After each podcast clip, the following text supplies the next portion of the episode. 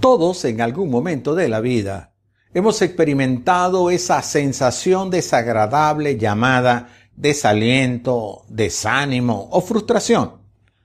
El desánimo o el desaliento es la falta de ilusión o de ánimo. Es estar sin espíritu, descorazonado, sin ilusión, sin ánimo. Mientras que la frustración es sentirse sin éxito en un objetivo trazado, en una meta que nos hemos establecido y hemos trabajado para alcanzarla. Todas las personas tienen algún momento de desánimo o frustración. A estos momentos usualmente lo llamamos ando por el piso, estoy en el piso, estoy desmoralizado, no encuentro la salida.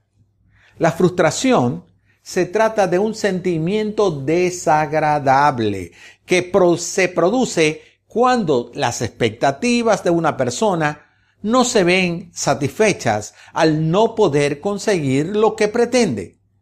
Hay personas que tienen una alta resistencia a la frustración y la convierten en una mayor motivación al logro y otras no.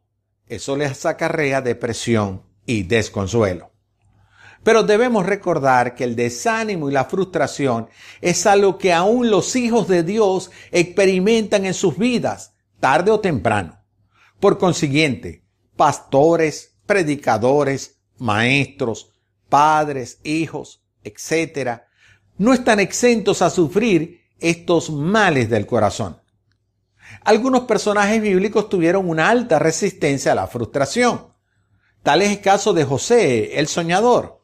Él se repuso a ser vendido como esclavo para ser llevado a otra nación y posteriormente ser encarcelado injustamente. Y José terminó siendo la persona más poderosa de Egipto, del gran imperio de Egipto, después del faraón. Job es un, es un buen ejemplo de resistencia a la frustración. Un hombre espiritual, sano física y emocionalmente, con una familia ejemplar, con abundante riqueza. Satanás le pide permiso a Dios y ataca al patriarca hasta enfermarlo, arruinarlo, quitarle la familia. Y como si fuera poco, sus amigos vienen ahora a condenarlo por lo que estaba viviendo, a culparlo de su tragedia. Job se sobrepuso a esa situación sin juzgar a Dios por su estado. El final de la historia es que el Señor bendijo a Job en la segunda mitad de su vida aún más que al principio. Un ejemplo a considerar es el del apóstol Pedro. Él fue capaz de usar las armas para defender al maestro. Caminó sobre las aguas, pero también se hundió por quitar la mirada del Señor. Frustrado al ver a Jesús moribundo en una cruz, se atrevió a negarlo tres veces. Pero el apóstol se sobrepuso y terminó siendo el instrumento de Dios para que miles de personas llegaran a los pies de Cristo. Una frustración mal conducida es una gran enemiga de la fe.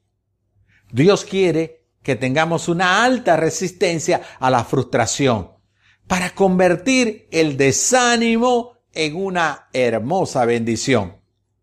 La frustración, cuando es bien manejada, puede llevarte a la fe. Este es el caso de Pedro. Cuando junto a sus colegas del mar pasaron una noche pescando sin éxito y luego el Señor les ordena volver al mar a pescar y obtuvieron la más o los más grandes resultados alcanzados por ellos en su vida de pescadores. Pedro pasó de la frustración a la fe. El evangelista Lucas, en el capítulo 5, nos narra esta hermosa historia que se convierte en la bendición de un llamado de Dios de un hombre de mar a ser pescadores de hombres. En el capítulo 5, en los versículos 4 y 5, leemos que cuando acabó de hablar, le dijo a Simón, lleva la barca hacia aguas más profundas y echen aquí las redes para pescar. Maestro, hemos estado trabajando duro toda la noche y no hemos pescado nada. le contestó Simón. Pero como tú me lo mandas, echaré las redes.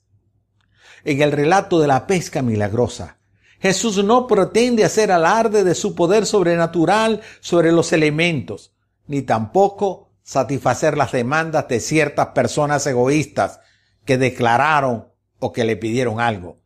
Jesús quiso crear las condiciones para suscitar la fe en las almas sedientas y hambrientas y revelar, revelar el poder de Dios sobre las circunstancias adversas o sobre la escasez. Jesús es un pregonero de esperanza, un motivador de ánimo para la humanidad. Donde quiera que él incursiona, algo grande y significativo ocurre. Las personas necesitadas son favorecidas. Los corazones atribulados son confortados y los seres desesperanzados son llenados de esperanza.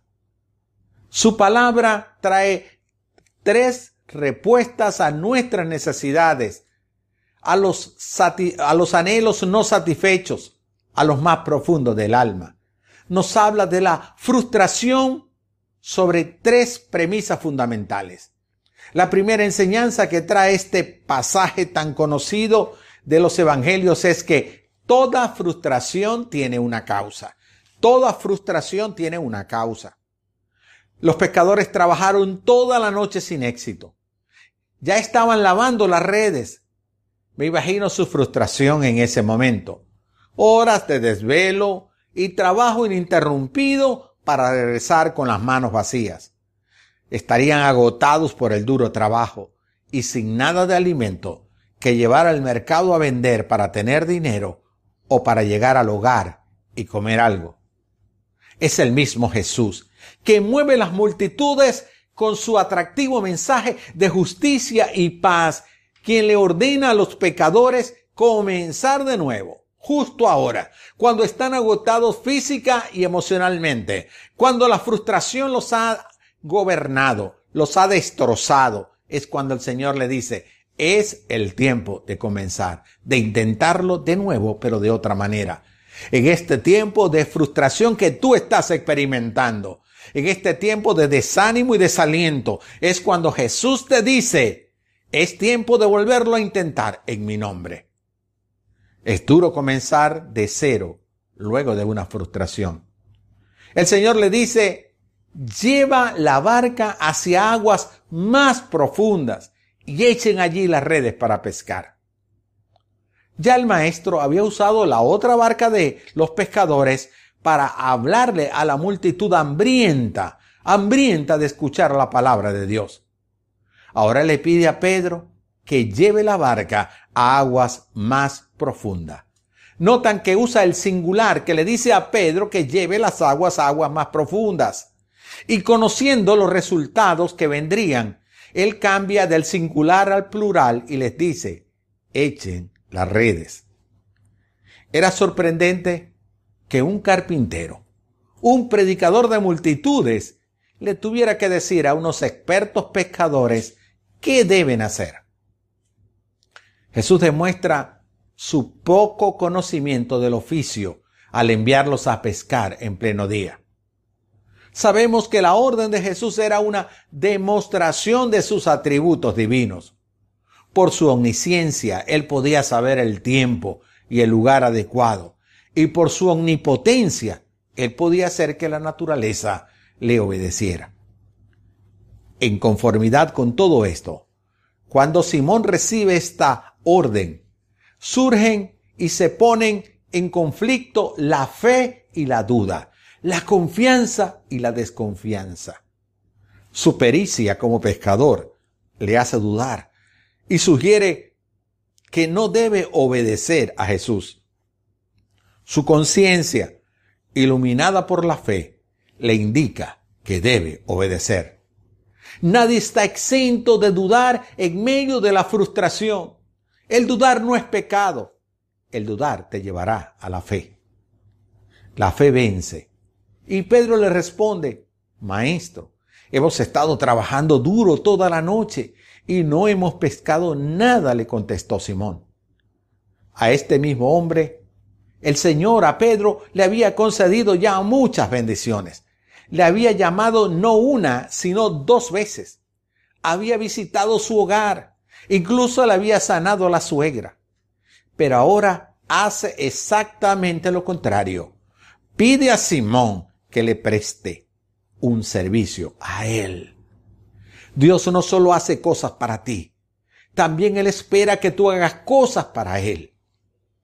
Cuando obedecemos la bendita palabra de Dios, los resultados serán evidentes.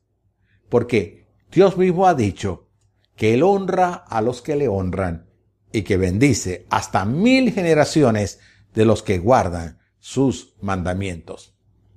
La segunda lección que el Señor quiere darnos en este pasaje del Evangelio de Lucas capítulo 5 es que toda frustración ofrece una nueva oportunidad.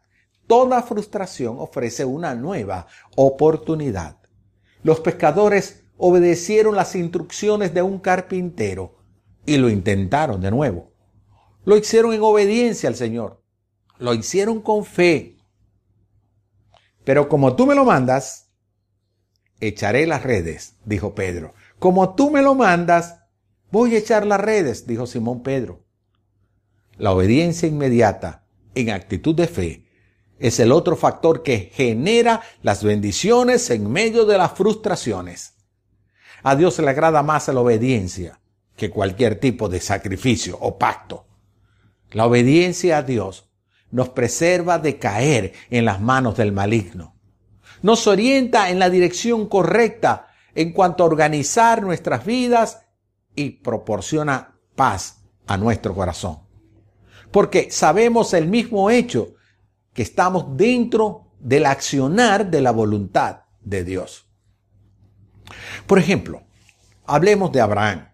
Él fue altamente bendecido precisamente por haber sido obediente incondicional a la voz de Dios.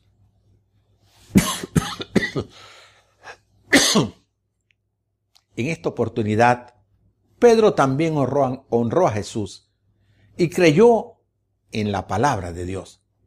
Él sabía mucho más de pesca que Jesús, que era habitualmente un carpintero. Él había intentado obtener resultados con todo su conocimiento, su experiencia, con toda su sabiduría. Lo había hecho toda la noche, pero todo había sido en vano. Cuando hay disponibilidad para escuchar la palabra de Dios, va a haber muchas bendiciones en tu vida. Lo va a haber en el hogar como en la iglesia. Y aún a nivel de la comunidad. Porque se ha comprobado que Dios honra a aquellos pueblos y naciones que tienen en alta estima su santa palabra.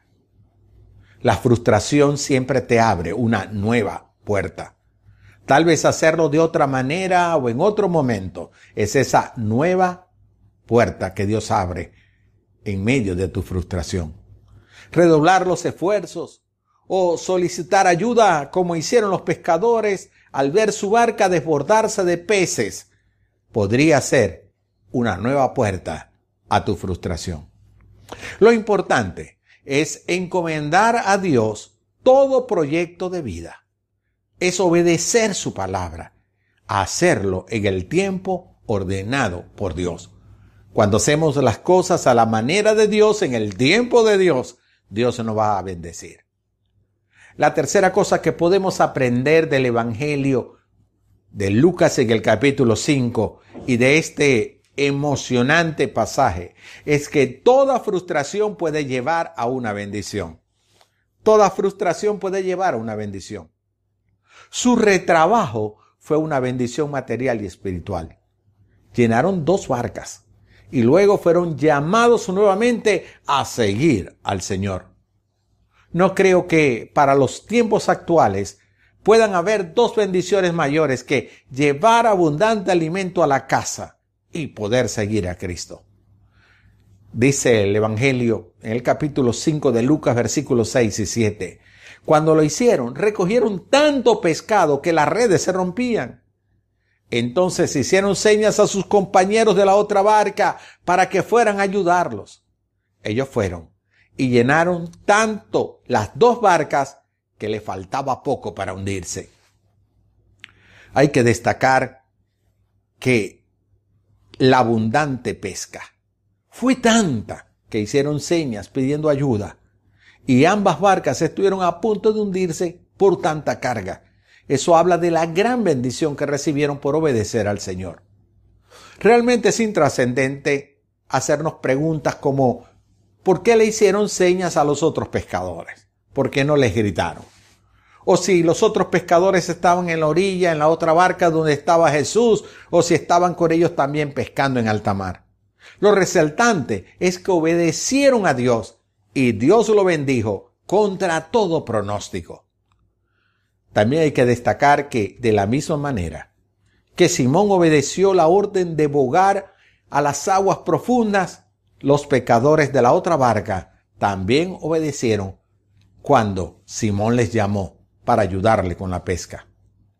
La gran lección que el Señor y Simón Pedro y los pescadores nos dan es que por brillante que parezca el éxito o por notorios que sean los logros que hemos alcanzado, siempre ellos serán transitorios y serán de carácter vano, si no están respaldados por las bendiciones de Dios. Pedro había sido un gran pescador, un pescador exitoso, pero en algún momento se sintió frustrado en su profesión. Llegó el momento de buscar a Dios. Llegó el momento de obedecer a Dios. Llegó el momento de hacer las cosas como Dios se lo había ordenado y fue el momento de la bendición. En medio de la frustración, recordemos que esta puede ser de bendición para nosotros si emprendemos las cosas a la manera de Dios. De allí viene la declaración divina. La bendición del Señor trae riqueza y no hay por qué preocuparse. Pedro vio más allá del milagro que observaron los demás, porque inmediatamente eh, Simón fue sobrecogido por un temor reverente y postrándose ante el Señor, reconoció su condición pecaminosa. Su actuar lo acercó a reconocer al verdadero Hijo de Dios. Entendieron el valor de la obediencia. Dice el versículo 8 de Lucas 5, cuando Simón Pedro se dio cuenta de lo que había sucedido, cayó de rodillas delante de Jesús y le dijo, Señor, por favor, aléjate de mí. Soy demasiado pecador para estar cerca de ti. Simón Pedro ahora llega a creer que su maestro, el humilde carpintero, es el Señor, es el Dios hecho hombre, el verbo encarnado como lo define Juan en su Evangelio. Ya no es el maestro digno de admiración por su elocuencia, sino es el mismo Dios digno de adoración y de obediencia plena. En la presencia del Dios eterno, todo pecador tiembla y se postra ante su santidad. Todo ciertamente es un proceso en el cual una cosa conduce a la otra. Porque cuando Jesús desafía a Pedro a ser su discípulo, a ser pescadores de alma, él responde inmediatamente con una absoluta resolución. Vio más allá de las ganancias temporales él vio la oportunidad de ir a pos de aquel que no solamente redimiría su vida, sino que la llenaría de propósito y significado. Su nombre pasaría a la posteridad y de allí a la eternidad. Es lamentable que muchos que han oído el mensaje transformador de Jesucristo aún continúan remendando sus redes rotas, remando sin dirección intentándolo una y otra vez sin resultados, viviendo de frustración en frustración. Es lamentable que habiendo aún oído la orden de marchar del Señor, el llamado esencial de Dios en su palabra, aún se viva para enterrar los muertos y no para trascender a la eternidad. No se puede concluir esta reflexión a partir de este pasaje sin reparar en la intrépida respuesta de Pedro a la gracia de Dios. Dice el Evangelio que dejándolo todo, siguió a Jesús. Dios convirtió la frustración laboral de Pedro y sus socios en la oportunidad de convertirlos en pescadores de hombre. Hoy Pedro es reconocido como uno de los hombres que más aportes añadió a toda la historia de la humanidad. Dios quiere convertir tu frustración en una gran bendición para ti y para los tuyos. Reconoce a Jesús como tu Salvador y Señor y tu vida cambiará. Hoy es el tiempo de abandonar tu frustración y obedecer a Jesús. Él ha dicho, venid a mí todos los que estáis trabajados y cargados, que yo les haré descansar. Jesús te ve en tu trabajo, te ve en tu frustración, te ve en tu afán y te está llamando al arrepentimiento, te está llamando al perdón, te está llamando a la reconciliación, al reencuentro con Él.